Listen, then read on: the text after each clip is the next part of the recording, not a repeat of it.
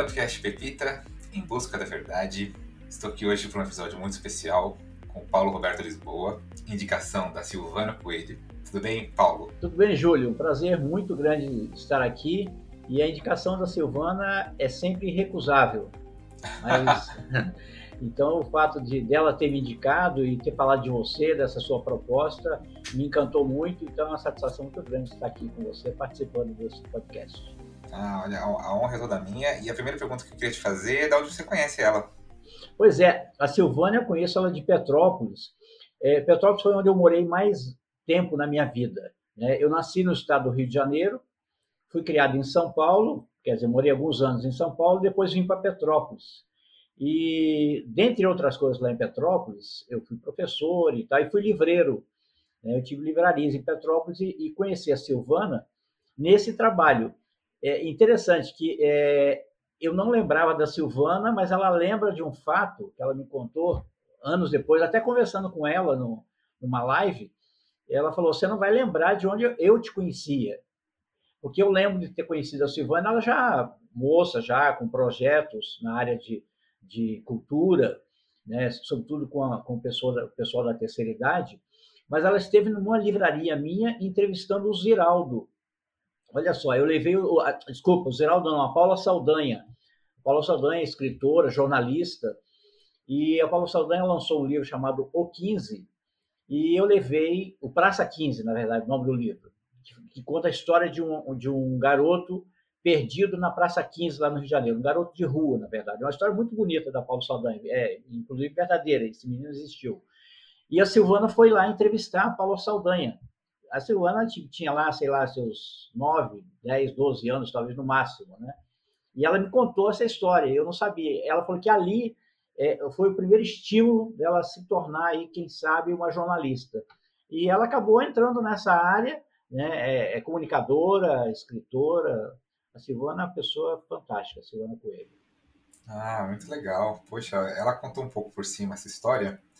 É... E normalmente eu começo é, o podcast, é uma coisa nova, se você ouviu os primeiros episódios, você não sabe ainda. Com uma pergunta que ela te fez. Ela perguntou assim: Paulo, você já é um homem maduro e ainda está no mercado de trabalho? Poxa, que pergunta legal, né? Que questionamento fantástico, né? Olha só, e o interessante é que eu já sou aposentado, recebo aposentadoria, não é aposentadoria dos meus sonhos, mas daria para eu viver né, com essa aposentadoria. Mas eu gosto muito do que eu faço. Eu gosto muito de trabalhar. Eu, e o meu trabalho todo é voltado para apoiar pessoas a se transformarem para transformar o mundo. Quer dizer, esse é o meu trabalho. Eu trabalho com desenvolvimento de líderes através de mentorias, palestras e treinamentos. E eu amo muito fazer esse trabalho. E o interessante é que eu sempre gostei de lidar com pessoas. E todos os meus trabalhos eu sempre lidei com pessoas, sempre valorizei esse trato com as pessoas. Né? Então, eu acredito que eu vou, enquanto viver, continuar trabalhando. Porque esse trabalho me dá prazer. Na verdade, eu, eu costumo dizer até que nem trabalho. Né? Eu faço isso que eu faço, né? e tem gente que me paga para fazer isso. E é bom demais. Eu amo muito o que eu faço. Ah, que legal. É o ditado do Confúcio, né? Se você trabalha no que você ama e você nunca mais vai trabalhar na sua vida. Pois é, é por aí mesmo, exatamente. Filosofia de Confúcio e, e verdadeira. E, e o, o, legal é que eu tenho encontrado muita gente que faz isso, sabe? Muita gente que faz coisas com tanto amor, é, com tanta dedicação, que para elas não é peso, não é trabalho. É, aliás, já que você tocou nesse assunto, vou te perguntar, já que você é um homem maduro, como disse a Silvana, eu não tenho tanta, tanta trajetória para para falar, nossa, está mudando. Mas eu tendo a, a, a, sentir, né, pelas minhas impressões, de que cada vez mais as pessoas estão querendo se encontrar e cada vez mais há mais pessoas com que estão fazendo que, que fazendo o que amam. É verdade isso? Não, é tremendamente, tremendamente verdadeiro, né? E eu, eu defendo muito isso. Se você não gosta do que faz, pergunte-se o que que te dá prazer em fazer e vai fazer aquilo vai fazer aquilo. Se fizer bem feito, alguém vai pagar por aquilo. Né? O, o Peter Drucker, que é o, o, o aí o, o, Papa é considerado aí o, bambambam bam, bam da administração contemporânea, da administração moderna, embora ele já tenha falecido, mas ele está aí muito vivo naquilo que ele escreveu, naquilo que ele falou. ele dizia o seguinte: lucro resulta de coisas bem feitas. Faz bem feito, que aquilo vai dar resultado e vai te dar lucro. Alguém vai pagar por aquilo.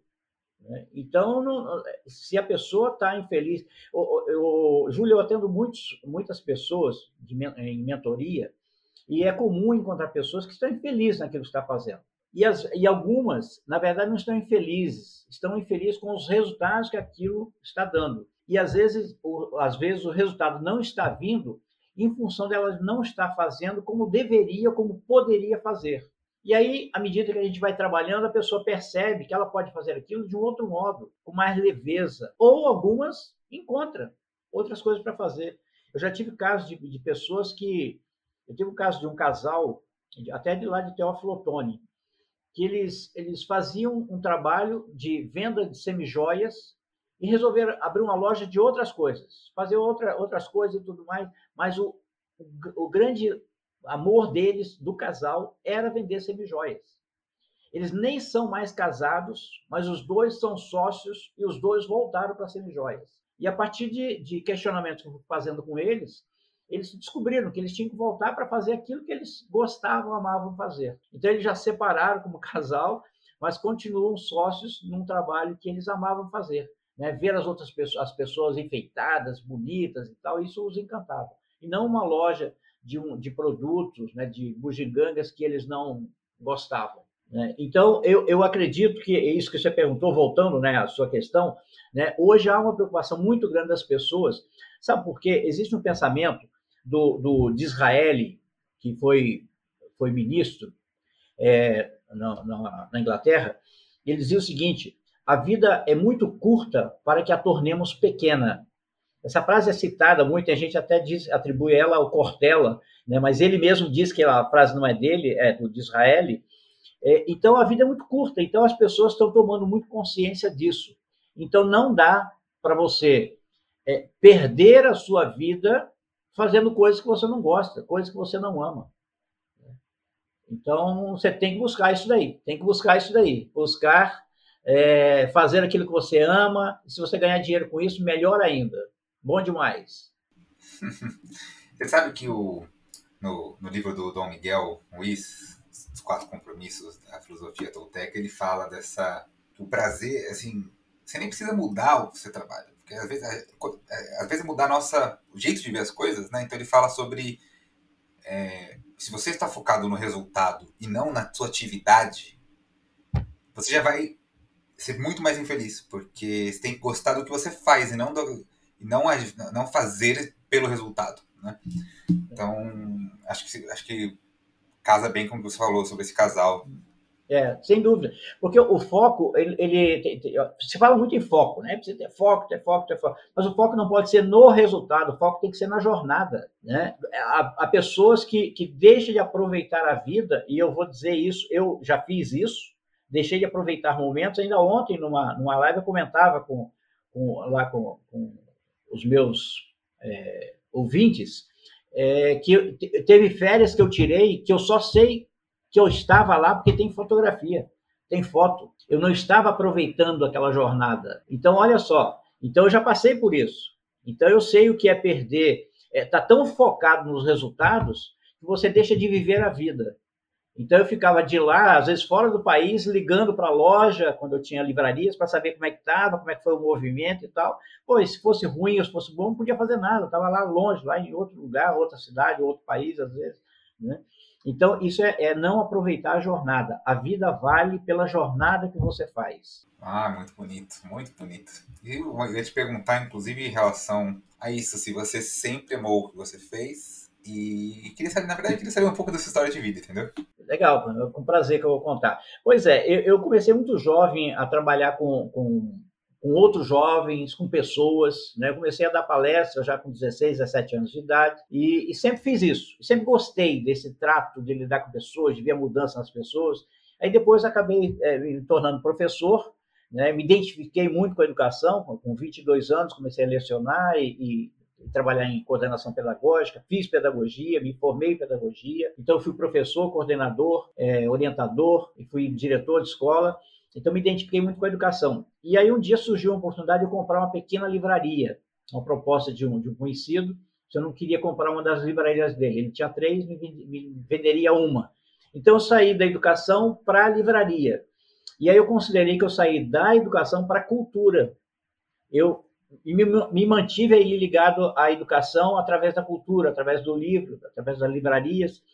Então, me encontrei de novo numa outra. Fui empreender, é verdade, fui empreender, mas com outro viés, um viés ligado à educação e à cultura.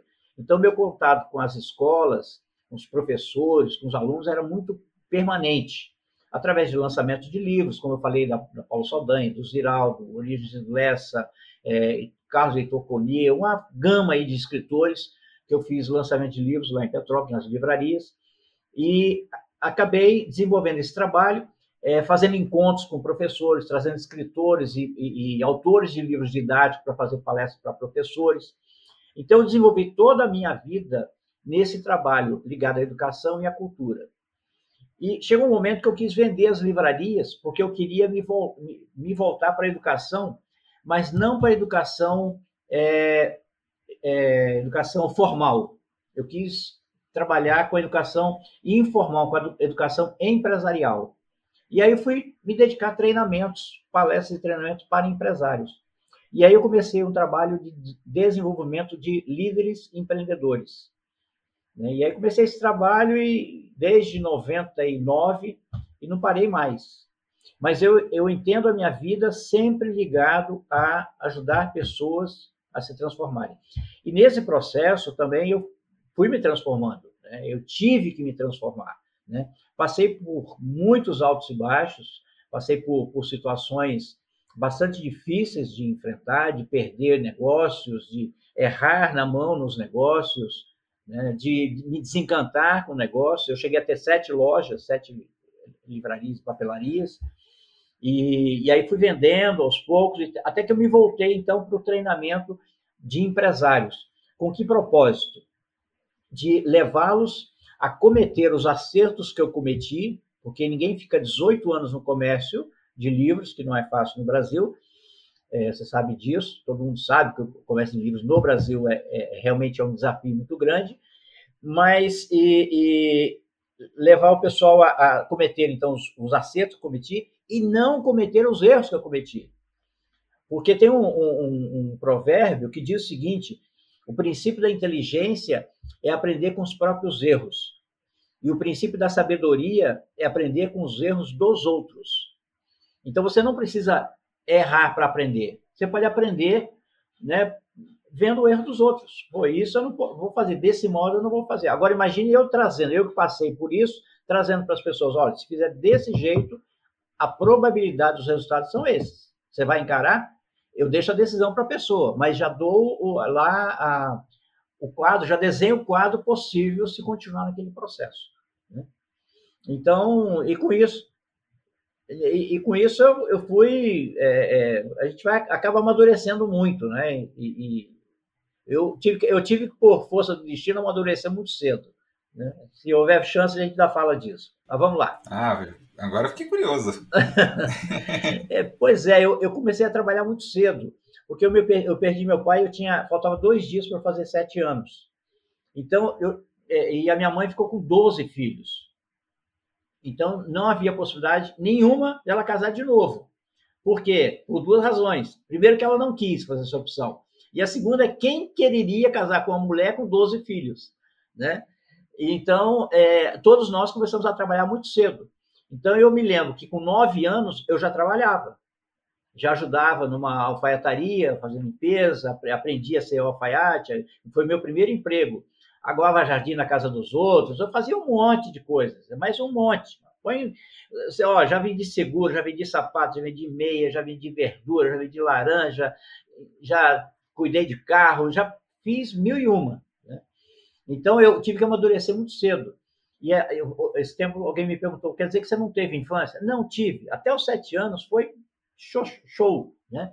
Mas aos sete anos, né, quando faltavam dois dias para fazer sete anos, eu tive essa grande perda na minha vida. E essa perda me fez realmente, todos nós filhos, né, amadurecer muito cedo. Né? Então nós começamos. Mas tive infância assim. Depois disso teve, tinha os momentos de brincar, tinha um momento de, mas eu trabalhava e estudava.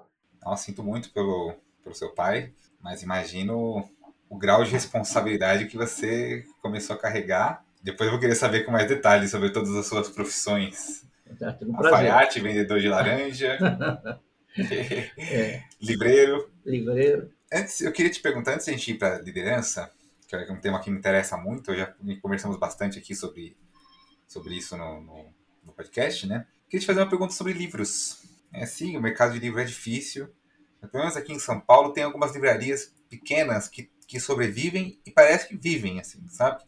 E eu sou um leitor, eu amo livros. Pode ser Kindle, pode ser livro de papel. Eu tenho uma preferência pelo de papel, mas questão de espaço eu também uso bastante o Kindle. E eu sei o valor que é ter um livro que você ama. E como que as pessoas importantes da nossa vida um professor, um conhecido, às vezes indicam um livro que muda a sua vida, assim, completamente. Assim, eu sempre falo do, do, do livro do Victor Frankl, Em Busca de Sentido, que é um livro que quando eu li... Fantástico.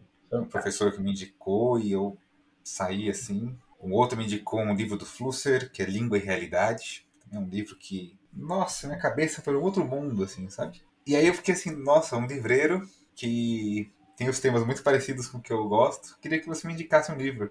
Com prazer. Bom, primeiro comentar sobre o Busca de Sentido. Eu, depois que eu vendi a última livraria, eu trabalhei por um ano e meio, mais ou menos, na editora Vozes. E o, o livro Em Busca de Sentido foi editado pela Vozes. Então eu tive, naquela, eh, em, em 2000 e, 2000 não, em 1998, eu estive com esse livro em mãos, lá na Vozes, não li, comprei e ficou guardado.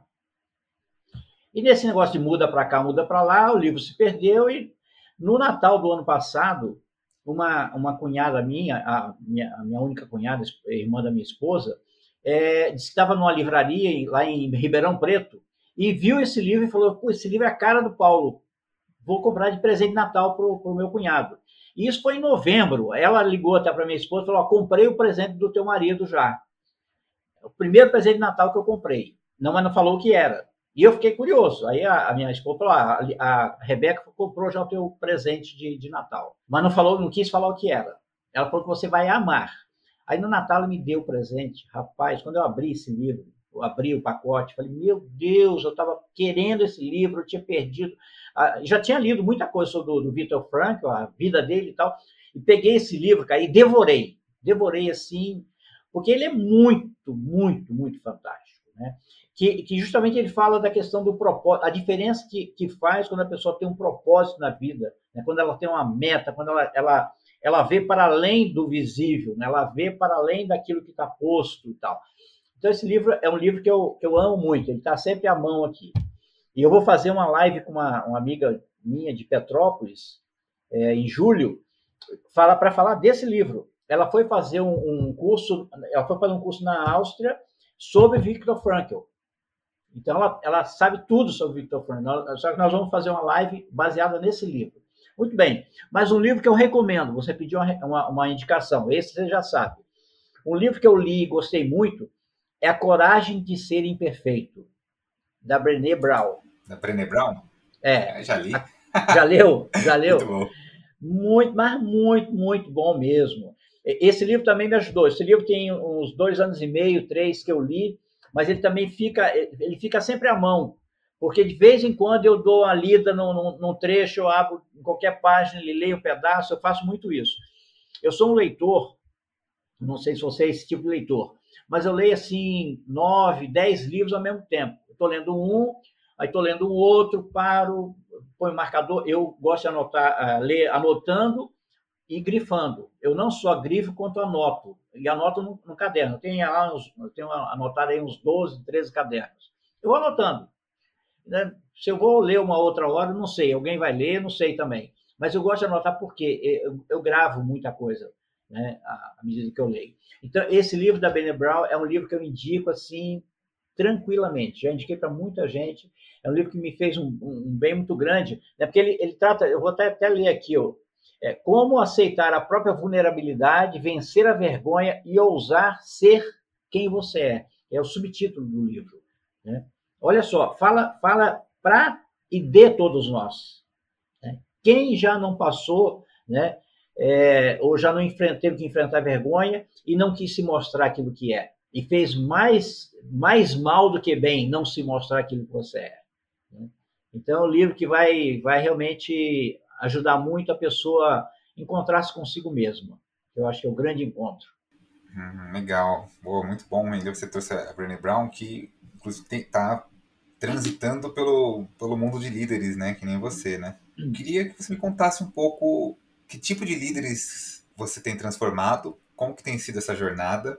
Eu imagino que, que você deve dialogar muito também com o conteúdo da Brené Brown sobre aceitar a vulnerabilidade, a, é, a relação entre coragem e vulnerabilidade. Que você faça um pouco da... Pois é, é, é, eu tenho duas bases assim bastante fortes no meu trabalho com líderes. Né? Um, um deles é, é, um livro do, do, do James Hunter, é, que é o, o, o monge executivo, o monge executivo, é uma metáfora, é uma metáfora, é uma, um estudo de caso lá que ele, que ele traz, mas que trabalha muito bem e muito forte a importância de o líder servir a equipe ao invés de servir-se da equipe. Né? Então, a liderança é, que ele destaca muito forte é a liderança servidora. Né? Você se coloca a serviço da sua equipe, ao invés de ter a equipe a seu serviço. Né? E quando o líder faz isso, ele consegue, ele consegue resultados extraordinários, porque ele valoriza a potencialidade de cada um, dentro dos limites de cada um, sem aceitar que esses limites estão postos e não possam ser ultrapassados. Eu gosto muito de destacar isso, porque aquela história, né, eu sou assim, né, e vou morrer assim, ela não pode ser aceita como verdade. Nem o líder, nem o liderado. Então, o líder que, que aceita que ele pode aprender sempre, e que aceita que o liderado também pode aprender sempre, fechou, ele fecha a questão. Quer dizer, então ambos aprendem, ambos avançam, ambos, ambos ganham com isso. É, eu dou até um exemplo agora que eu fiz um trabalho numa, numa empresa aqui no Espírito Santo, tem uns três anos, e, e, nesse trabalho eu falo com os líderes, mas falo também com os, com os colaboradores, com os liderados. E nesse trabalho com os liderados, eu identifiquei duas pessoas lá que tinham uma, uma, uma liderança, uma ascendência sobre os outros muito forte e tinha uma postura profissional muito forte. E eu chamei a atenção do, do dono da empresa, do líder principal, para essa essas duas pessoas. Eu falei, são duas pessoas que você não pode perder, cara. Você tem que trabalhar com elas aqui e, e valorizá-las e tal. Você tem outras pessoas muito boas, mas essas duas são, são duas, duas moças até. Para encurtar a história, questão de dois meses atrás, ele me manda um áudio dizendo que as duas foram promovidas a sócias da empresa. Ele deu uma parcela de sociedade para as duas. Fui eu que fiz? Não. Eu só chamei atenção. Elas fizeram isso. E ele permitiu que elas fizeram isso. Então, o líder que abre espaço para que os outros cresçam. Então, o grande líder é esse. É aquele que abre espaço para que os outros cresçam. Então, ele serve a equipe nesse sentido. E outro destaque que eu faço é sobre a importância do líder reconhecer e valorizar as diferenças individuais. E aí estou falando de diferenças individuais em todos os aspectos, inclusive na diversidade. Né? Então, valorizar isso. Todos nós temos as nossas potencialidades, todos nós. Agora, cada um de nós também tem os seus limites. Então, o líder tem que ser capaz de respeitar esses limites. Não querer exigir do outro aquilo que ele não pode entregar. É, muita gente fala do, do, princípio da justiça, né?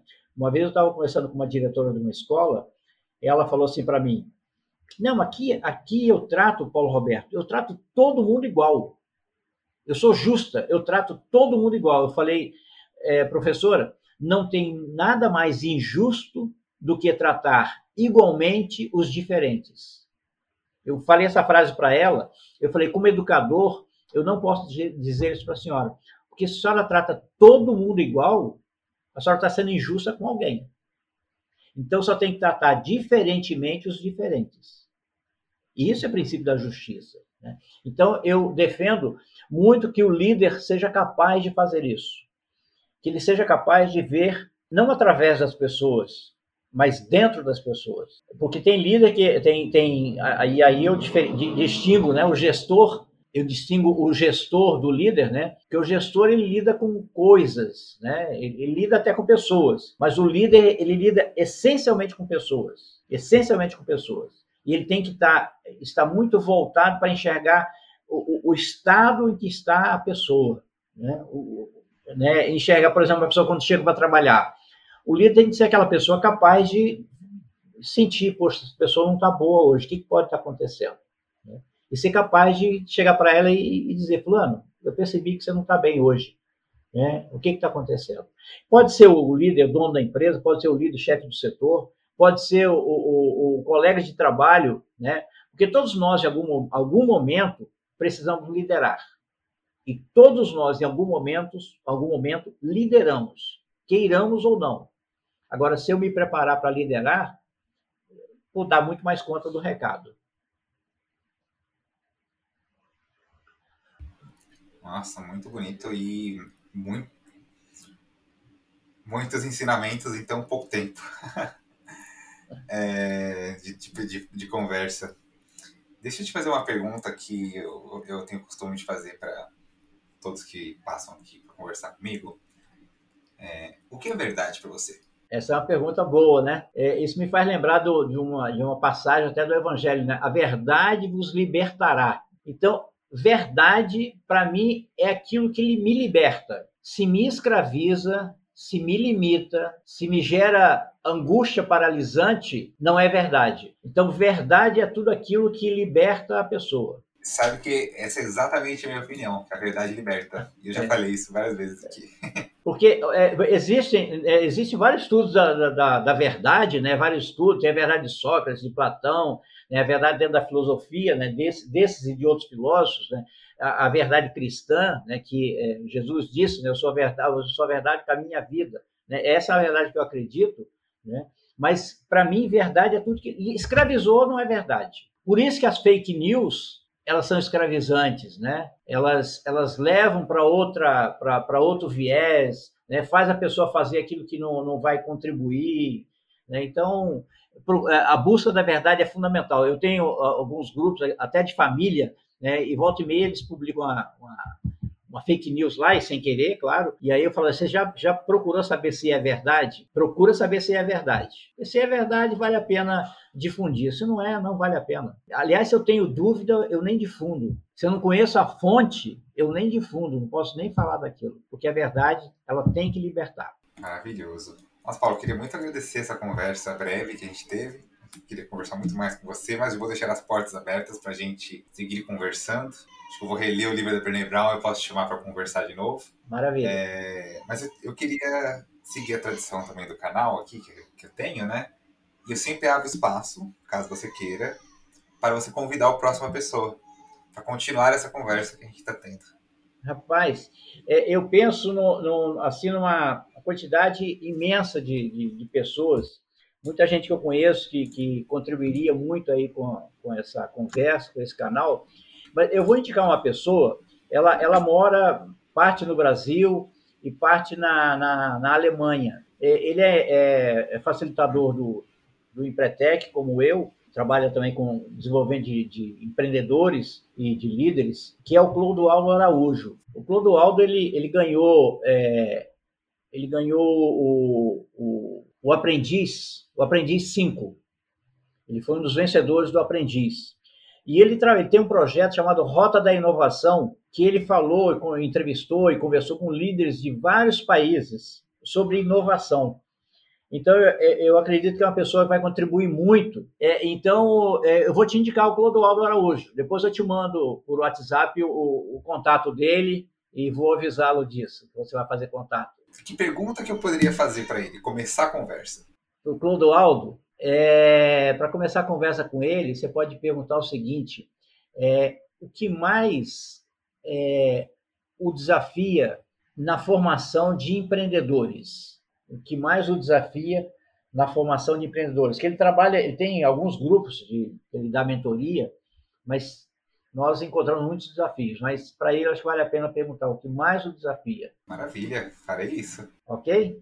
Mas olha, eu, eu me coloco à sua disposição, Júlio, para um novo, um novo papo. Eu agradeço imensamente essa conversa. A gente aprende muito quando, quando fala, quando ouve, quando participa de um, de um momento como este. Né?